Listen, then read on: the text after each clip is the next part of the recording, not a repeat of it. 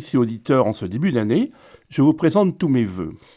Comme vous le savez, chaque semaine, je, vous propose de découvrir soit une communauté, soit un sanctuaire, l'un des seuls lieux privilégiés où les pèlerins cherchent Dieu et viennent se ressourcer et de se mettre à, et de se mettre à son écoute. Les recteurs de ces sanctuaires sont des guetteurs, pour reprendre la belle expression de monseigneur Crépy. Ils se rendent attentifs à toutes les personnes de passage qui portent une attente, un désir, une soif de Dieu et les aident à découvrir le message spirituel que porte le sanctuaire. Cher père et frère Dominique Marie Dosay, vous êtes recteur de sanctuaire de Sarance et vous avez la particularité d'être d'abord chanoine de l'ordre des Prémontrés. Pouvez-vous, s'il vous plaît, vous présenter à nos éditrices et nos auditeurs? Alors bon, bonjour Bruno, bonjour à tous. Voilà, je suis effectivement recteur du, sanctuaire de Sarance, mais euh, de profession et de profession religieuse. Je suis chanoine régulier de l'ordre de Prémontré. Et hum, je suis né d'ordre religieux à, l'abbaye de Mondet, euh, qui est une abbaye prémontrée euh, de Normandie, près de Bayeux où j'ai passé plus de 30 ans de, ma vie. Et maintenant, depuis un an et demi, avec une petite communauté de cinq frères, nous sommes, nous sommes à Sarance. Donc euh, voilà, alors euh, euh, je pense que je ne sais pas ce qu'il faut que je raconte sur les, les, les, prémontrés. On peut faire peut-être un peu d'histoire, je ne sais pas. Oui, alors juste avant de faire de l'histoire, je vous propose deux choses. C'est de répondre à deux questions, peut-être le moment de ce partage expliquer à nos auditrices et auditeurs ce qu'est un chanoine régulier. Oui. Parce que tout le monde ne le sait pas forcément. Et, ah et après, nous parler de votre appel. Et après, on rentrera dans l'histoire, si vous voulez bien. D'accord. Très bien. Mais écoutez, alors, euh, je vous suis. Euh, en, en, réalité, euh, c'est ça paraît des fois compliqué l'histoire de tous les ordres, de toutes les familles religieuses différentes, etc. Mais pour ce qui est des, des grands ordres euh, dans notre Europe euh, occidentale, médiévale, ça, s'il y a eu deux grandes règles, vous voulez, celle de, de Saint Benoît les moines, et puis on pourrait dire celle de Saint Augustin qui a fait les, chanoines. Voilà, la vie des chanoines, la vie canoniale, comme on l'appelle aussi, les chanoines réguliers, ceux qui suivent une règle, ce sont des fils de Saint Augustin. nous avons adopté cette règle d'Augustin euh, parce qu'elle est une, règle très très simple que euh, Saint Augustin, qui est ce grand évêque du, du IVe siècle dans, en Afrique du Nord, avait, choisi pour euh, faire vivre avec lui les clercs de son, diocèse, les, de, sa ville d'Hippone. Et donc il avait écrit pour eux une petite règle. Et c'est donc euh, fondamentalement, non pas tellement une règle de moine, de, comme pourraient être les bénédictins ou les chartreux contemplatifs dans le silence, mais c'est une règle de pasteur, c'est-à-dire qu'ils mettent ensemble des clercs, euh, des frères, pour qu'ils fassent euh, au monastère, dans leur monastère, la, découverte de Dieu, la recherche de Dieu, la vie de prière, la vie liturgique, mais qu'ensuite, il soit euh, au contact du peuple de Dieu et au service du peuple de Dieu. Donc fondamentalement, euh, la règle d'Augustin, que les chanoines ont adoptée, c'est une règle qui, permet ce, ce, double mouvement, si on peut dire, euh, à l'intérieur du monastère, à l'intérieur de la communauté, pour la, prière, la vie commune, le partage des biens, la mise en commun des biens, euh, et puis une mission ad extra hors du monastère au service de l'église qui entoure le monastère. Donc un chanoine régulier, c'est un clerc vit euh, communauté. Voilà, alors c'est un peu un, un, état mixte, on pourrait dire, entre euh, d'un côté le moine qui lui est dans son monastère et ne sort pas, et puis le prêtre séculier qui, qui lui euh, vit euh, seul souvent dans, dans, un diocèse, au service du diocèse. Mais, mais le, le chanoine régulier, lui, il est au service aussi de l'Église, mais il vit en communauté. Voilà. Donc ça c'est la vie canoniale qui est très ancienne, hein, qui a des siècles d'existence. Et, et, à l'intérieur de cette vie canoniale, les prémontrés, c'est c'est une des familles canoniales. Voilà. Voilà. Alors maintenant, vous allez poursuivre en nous partageant peut-être votre appel. Comment êtes-vous oui. êtes-vous devenu euh... chanoine régulier? Euh, oui, alors euh, euh, je sais pas, ça va être un peu personnel, mais enfin, euh, sans entrer dans, dans l'intimité. Non, mais, trop, le, le- mais- le but, le but que, Euh, mais- mon cher père, le but quand je parle de ça, c'est toujours demander à l'intervenant son appel, c'est pour peut-être permettre à, une audi- à un auditeur de voir comment Oui. la démarche, voilà ce qu'il ressent lui-même peut-être intérieurement, et se dit Oui, est-ce ça, que ça correspond à quelque chose? Voilà, c'est pour ça, c'est pour donner éventuellement des pistes. je, je, je, je me lance. Alors, si vous voulez, moi, je, cherchais quand j'étais, je, je suis plus tout jeune, j'ai 60 ans maintenant, mais, mais quand j'étais tout jeune, j'ai, euh, je cherchais, euh, euh, je voulais pas aller dans un monastère, ça me faisait un peu peur de, m'enfermer dans un monastère, si je puis dire. Mais je, voulais vivre euh, pour Dieu et donner ma vie à Dieu, et, en même temps, euh, moi, j'avais un sens, comment dire, pastoral. Je, voulais m'occuper des jeunes, je voulais m'occuper de, enfin, annoncer l'évangile. Alors je me disais comment on fait? Et alors quand j'ai trouvé, euh, quand j'ai j'ai connu l'ordre et puis donc cette abbaye de, de où, où on vit cette double vie dont je parlais là, de à la fois être euh, en, communauté euh, et puis euh, en même temps être apostolique. J'ai eu beaucoup de tâches apostoliques de- depuis depuis 40 ans. Euh, J'ai été aumônier de prison, professeur, enfin j'ai fait beaucoup de choses. Et, mais tout en étant voilà donc euh, chanoine régulier, tout en étant dans ma communauté. Et ça j'ai vraiment trouvé disons un type de vie parce que c'est ça une vocation. Il faut arriver à concilier l'appel du Seigneur avec euh, ce qu'on est capable de faire et ce qu'on a envie de faire aussi. euh, voilà. Donc j'ai trouvé un type de vie qui me convenait beaucoup. Mais j'ajoute une autre chose. Moi, depuis euh, depuis que j'ai euh, 5-6 ans, je suis musicien et j'ai- chanté beaucoup et dans des chorales, dans des maîtrises quand j'étais jeune, étudiant. Et, je voulais chanter toute ma vie. Je voulais être sûr de pouvoir chanter et chanter pour le Seigneur. Et alors, justement, chez les chanoines réguliers, dans nos communautés de, euh, de vie, on, aime beaucoup le fils chanter. On n'aime pas réciter les psaumes, on chante toujours tout. Et, euh, et- donc, euh, ça a été aussi pour moi vraiment un- une, joie toutes ces années et maintenant encore de, de pouvoir exprimer la louange de Dieu, exprimer mon amour de Dieu en, chantant. Quoi. C'est une très belle chose. Eh ben, voilà. Je vous propose maintenant qu'on qu'on démarre vraiment d'air. C'est ça. Hein. Voilà, j'ai toujours beaucoup aimé le chant, le chant polyphonique, et puis aussi le chant grégorien et, et la, voilà, la musique chorale, et aussi le fait de, vous savez, dans une communauté, c'est toujours très, très sensible. Euh, la liturgie, c'est, c'est, un peu le cœur de notre vie, et donc le, le chant est vraiment aussi quelque chose qui, euh, qui nous permet de construire l'unité entre nous, euh, et, de- et et aussi avec Dieu évidemment. Donc euh, moi, comme, comme chanteur, j'ai été comblé par euh, par toutes ces années dans, dans une communauté euh, qui aime qui aime chanter. On a la chance d'avoir de bons de bons frères musiciens aussi et des organistes dans la communauté. Voilà.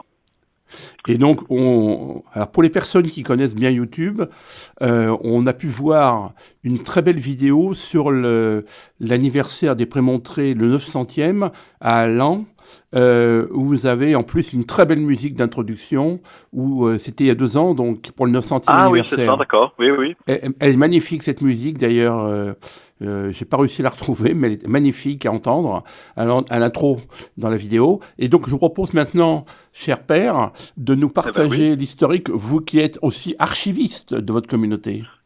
Alors c'est ça, voilà, puis je m'occupe, euh, j'appartiens à la commission historique de notre ordre, donc on, travaille euh, l'histoire de notre famille religieuse, euh, l'histoire de l'ordre de, Prémontré, qui est, qui est vraiment une histoire longue, hein, une histoire ancienne, hein, puisque notre ordre a été fondé en, en 1121, c'est-à-dire exactement il y a, il y a 800 ans. Et, et donc, euh, 900 ans, pardon. Et il faut pas que je nous rajeunisse. On a 900 ans. 902 ans exactement, oui. 902 ans exactement ma- maintenant, oui c'est ça. Et alors ça a été un bel anniversaire il y a deux ans. Et alors euh, bon, si, si vous voulez pour pour faire euh, bah, bref, hein, je ne peux pas raconter les 900 ans, mais pour dire deux trois choses euh, importantes. Disons que euh, d'abord il y a le nom de notre fondateur qu'il faut savoir, qui n'est pas très connu, euh, qui n'est pas connu comme Saint Benoît ou Saint Bernard. Notre fondateur c'est Saint Norbert, Norbert de Xanten. C'est un Norbert est un Allemand euh, qui a un seigneur allemand, un jeune seigneur allemand, qui, qui vivait une vie de, de prince euh, à la cour du, euh, de l'empereur Frédéric d'Allemagne. Et puis, et puis voilà que Norbert euh, s'est converti dans une forêt, il a, la foudre est tombée devant son cheval. c'est une très belle scène de, conversion. Il entend le Seigneur qui lui dit, écoute, qu'est-ce que tu fais? Est-ce que tu veux pas me donner ta vie quand même? Et, voilà, il est très bouleversé. Et alors à partir de ce moment-là, dans, cette conversion de, de, ce jeune seigneur qui devient pauvre, qui donne tous ses biens et qui, et qui part sur la route à pied, sur les routes d'Allemagne et de France, comme un, comme un pèlerin, comme un pauvre, pour annoncer l'évangile. Alors donc la, cette conversion magnifique, elle, se termine, euh, elle se termine dans le diocèse de Lens. Euh, alors Lens c'est à côté de Soissons, hein, dans, voilà, au, nord de Paris, et dans la forêt de Prémontré. C'est un endroit que lui propose l'évêque de Lens pour s'installer euh, avec ses premiers compagnons et fonder une première maison. Et donc la fondation de, de 1121, c'est ce jeune ce jeune converti euh, qui cherche Dieu et qui veut la vie commune. Lui, il a compris, euh, c'est bien un fils de Saint Augustin, puisqu'il va donner la règle d'Augustin à ses frères. Il a compris que pour euh, pour servir le Seigneur, concrètement, il faut commencer par servir ses frères, et, parce que l'amour de Dieu, Dieu on le voit pas, tandis que le prochain on le voit. Donc il veut cette expérience de la vie commune pour voilà pour ensuite pouvoir exporter l'expérience et, annoncer la, bonne nouvelle. Et du coup, euh, la première maison de, de Prémontré va devenir l'abbaye mère euh, de, toutes les maisons de, l'ordre. Et alors euh, du vivant de Norbert, mais pas et puis aussi surtout de son successeur, Hugues de Fosse, le premier abbé de, Prémontré. L'ordre va, s'étendre considérablement. Hein. À la fin du, du XIIIe siècle, 100, ans après la, fondation de Prémontré, il y a déjà environ 600 maisons euh, de notre ordre dans l'Europe. Euh, c'est-à-dire que l'ordre s'est étendu absolument partout. Il y a des, abbayes de Prémontré, euh, de, de, la Scandinavie à, au sud de l'Espagne, au Portugal, et puis euh, d'est en ouest, ou d'ouest en est plutôt, il y, a, il y en a de, de l'Irlande jusqu'à la Terre Sainte, hein, jusqu'à puisqu'on a eu des maisons, c'était l'époque des croisades, hein, et donc on a eu aussi des maisons en Terre Sainte. Donc notre ordre s'est vraiment répandu partout, avec une forte concentration, on pourrait dire, plutôt vers, vers le, sur le nord, le nord de l'Europe. On a beaucoup de maisons en France, en Allemagne, en, aux Pays-Bas actuels, etc. Plus que peut-être en Italie ou en Espagne, euh, qui sont des terres plutôt justement cisterciennes. Enfin, il y a eu comme une espèce de partage entre les grands ordres. Notre ordre est plutôt un ordre de, de l'Europe du Nord. Et, alors, euh, euh, ces maisons se sont, sont nées les unes après les autres par, euh, par ce système merveilleux là, de, de, filiation. Une abbaye, quand elle a suffisamment de, de chanoines, 20 ou 30, elle peut envoyer un essaim de, de 3, 5, 10 frères dans, pour fonder une nouvelle maison. Donc, les maisons deviennent filles d'une autre maison. Il y a des filles, des petites filles, des arrière-petites filles. Voilà, et toute une généalogie de maisons, tout un arbre généalogique de, notre ordre. Euh, des maisons ont fondé euh, les unes après les autres euh, leurs nouvelles abbayes. Et puis, il faut dire aussi que bah, cette longue histoire, alors je dirais, elle n'a pas été, c'est pas le long fleuve tranquille, 900 ans d'une histoire religieuse la période de l'expansion est magnifique, hein, les 12e, 13e, 14e siècles, ça, ça a été très, très beau, avec une grande ferveur, on a beaucoup de, saints dans notre calendrier prémontré, le calendrier liturgique prémontré, il y a beaucoup de, euh, grandes figures de, sainteté dans, cette époque. Puis alors après, bah, un peu comme tous les ordres religieux sans doute, euh, le le XIVe siècle, c'est pas pas un siècle très facile. Il y a la grande peste, il y a le, grand schisme d'Occident, il y a euh, aussi euh, la guerre de Cent Ans en France, qui fait beaucoup de, euh, de dégâts, la France et l'Angleterre. Donc euh, bah, les maisons ont été pas mal abîmées, on a perdu un certain nombre de, euh, de, de, maisons, puis le recrutement, justement parce que le, je parlais de la grande peste, elle a, elle a, elle a tué à peu près 50% de la population européenne, donc les recrutements d'abbayes étaient moins nombreux, il y avait moins de, bras, moins d'hommes, il y avait plus de convers dans les communautés, on cherchait, on cherchait des bras et des, et des cœurs et des têtes. Hein. Il n'y avait plus tellement de monde. Donc il y a une, un espèce de dépérissement de, de, de à cette époque-là, euh, sans compter que au XVe et XVIe siècle, il y a eu le début des, réformes, euh, des, cassures, des grandes cassures de, euh, l'Europe religieuse. Euh, le catholicisme a été un peu scindé en plusieurs morceaux. dans notre ordre, par exemple, je pense à la réforme des, des Hussites, la guerre des Hussites dans, dans, dans nos en Bohème. Dans nous, on avait une très très riche province de maisons d'abbayes en Bohème. Elles ont été euh, incendiées, pillées à ces moments-là. Et puis au siècle suivant, la, la réforme luthérienne, euh, là aussi l'Europe se sépare en deux, et notamment en Allemagne, qui est une terre très riche pour nous d'abbayes, ben, quand tous les princes allemands, quand les princes allemands passent au luthéranisme, ben, ils ferment les couvents, ils ferment les monastères. Hein. Donc euh, en fait, à la fin du XVIe siècle, on pourrait dire, 500 ans après la, naissance de l'ordre, eh bien, il, reste peut-être 200 maisons sur les sur les 600 du, début du Moyen Âge. On a perdu énorme. Euh, même chose, par exemple, en Angleterre, euh, le passage après Henri VIII, qui ferme tous les couvents, qui, se sépare de Rome et qui ferme tous les couvents de son pays, euh, qui abolit le catholicisme. Eh bien, le, évidemment, euh, toutes les abbayes, on a vu une trentaine d'abbayes en Angleterre, elles, elles sont supprimées du jour au lendemain en 1536.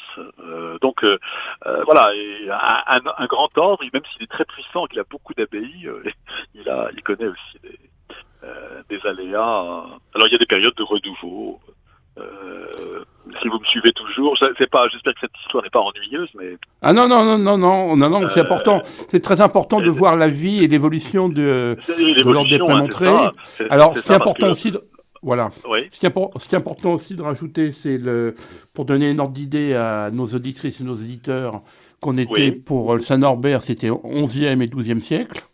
Voilà. Euh, il est né en 11e, il est décédé au 12e siècle et qu'il était ami aussi de Saint-Bernard. C'est pour donner un petit peu des, des empreintes aux gens pour... Oui, euh, c'est ça. Il est, voilà, il il est très lié... Ce, ce, ce, début du XIIe siècle, où naît notre ordre, c'est le siècle justement de, euh, de, de, la naissance de, de l'ordre de Cîteaux, la réforme de, cistercienne, c'est aussi l'époque des croisades, euh, c'est donc une époque de grande, grande ferveur religieuse. Hein. Et alors, euh, Norbert s'entendait très bien effectivement avec, avec Saint Bernard. Saint Bernard disait que, que le père Norbert était parlait parlait d'or quoi. Que quand il prêchait, les gens comprenaient qui était Dieu quoi. Et donc il y a eu une grande une grande amitié entre entre tous les deux. C'était des grands chercheurs l'un et l'autre. Voilà. Alors donc ça c'est l'époque, c'est la grande époque, on pourrait dire, hein, le XIIe siècle, la grande époque de ferveur en Occident. Et puis alors après donc il y a eu des, des époques plus difficiles, mais je vois aussi des époques de renouveau. C'est au XVIIe siècle, par exemple, on a eu un, réformateur en Lorraine, euh, Servet de Leruel, qui était un personnage, était un, qui a été très important pour nous parce que il a dit mais on peut pas se laisser faire, on peut pas oublier l'esprit de l'origine, euh, l'esprit de nos pères, l'esprit de Norbert. Et alors il a commencé à réformer les maisons avec beaucoup de, en remettant beaucoup de sérieux dans la vie religieuse, etc. Et, du coup, ben, cette réforme de Lorraine a joué un, un, grand rôle, euh, notamment pour les maisons de, de France. Et ce qui fait que contrairement à ce qu'on dit souvent, vous savez, on dit souvent, quand la Révolution est arrivée, en 1789, c'est vrai qu'ils ont fermé les couvents et les monastères, mais, mais des fois, il y avait plus grand monde dedans. C'est pas forcément vrai. Dans, notre ordre, au XVIIIe siècle, euh, en France, l'ordre se portait bien et, les maisons étaient sérieuses. Et il y avait du recrutement, il y avait des jeunes. Et quand la, Révolution est, venue fermer les, les couvents prémontrés en 1791, hein, ça a été la fin de la vie religieuse. Euh, eh bien, le, euh, il y avait des jeunes novices dans, toutes nos maisons.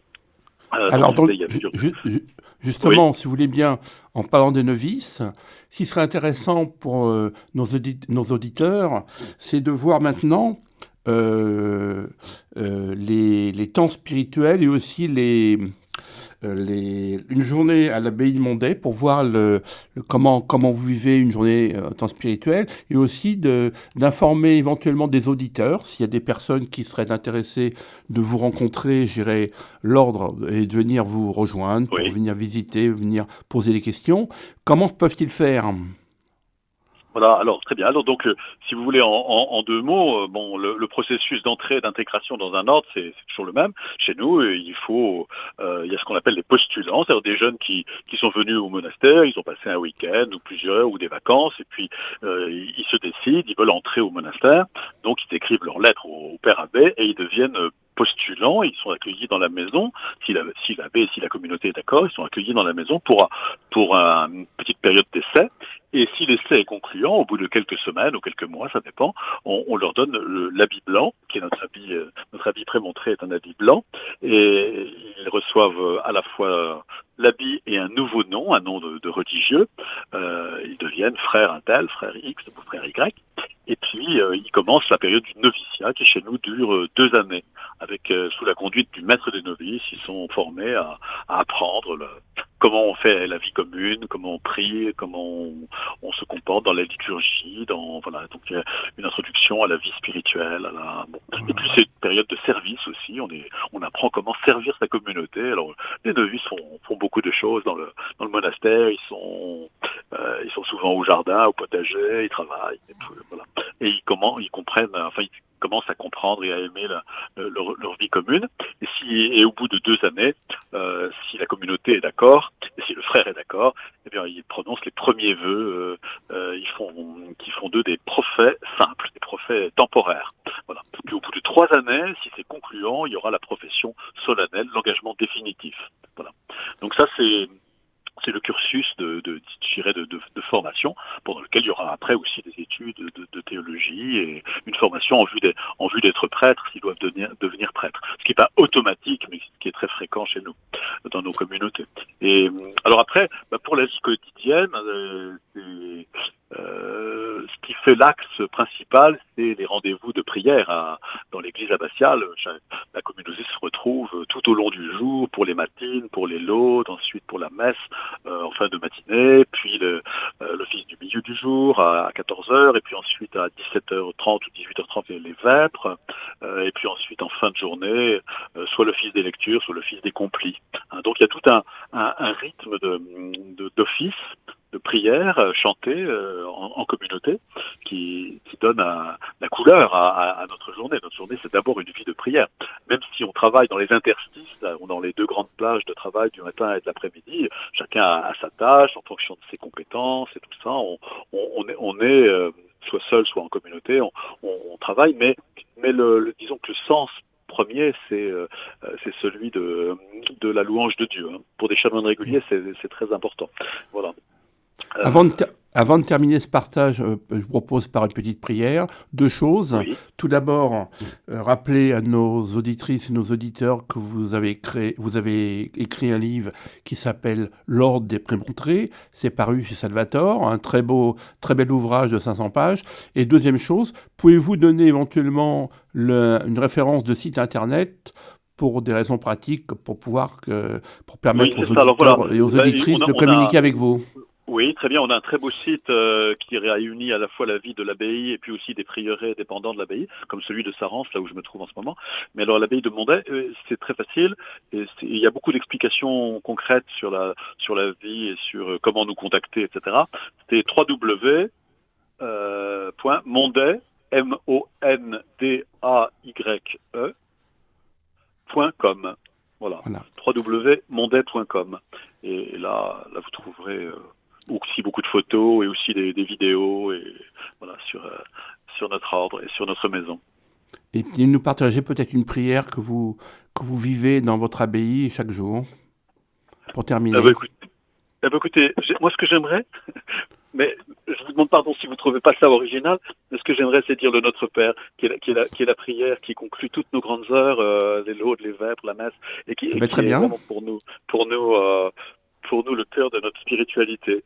Euh, voilà, le Père, il est le très haut, et à la fin de la prière, on parle du, très mauvais, délivre-nous du mal. On, embrasse toute la, tout le combat spirituel dans ce Notre Père. Et voilà. Alors, on, peut le dire ensemble, si vous voulez. Notre, Père, qui est, qui est aux cieux, que ton nom, soit, sanctifié, que ton, règne, vienne que ta volonté, soit, faite, sur, la, terre, comme, au ciel. Donne-nous aujourd'hui notre pain de, jour. Pardonne-nous nos offenses, comme, nous, pardonnons, aussi, à, ceux qui nous ont, offensés.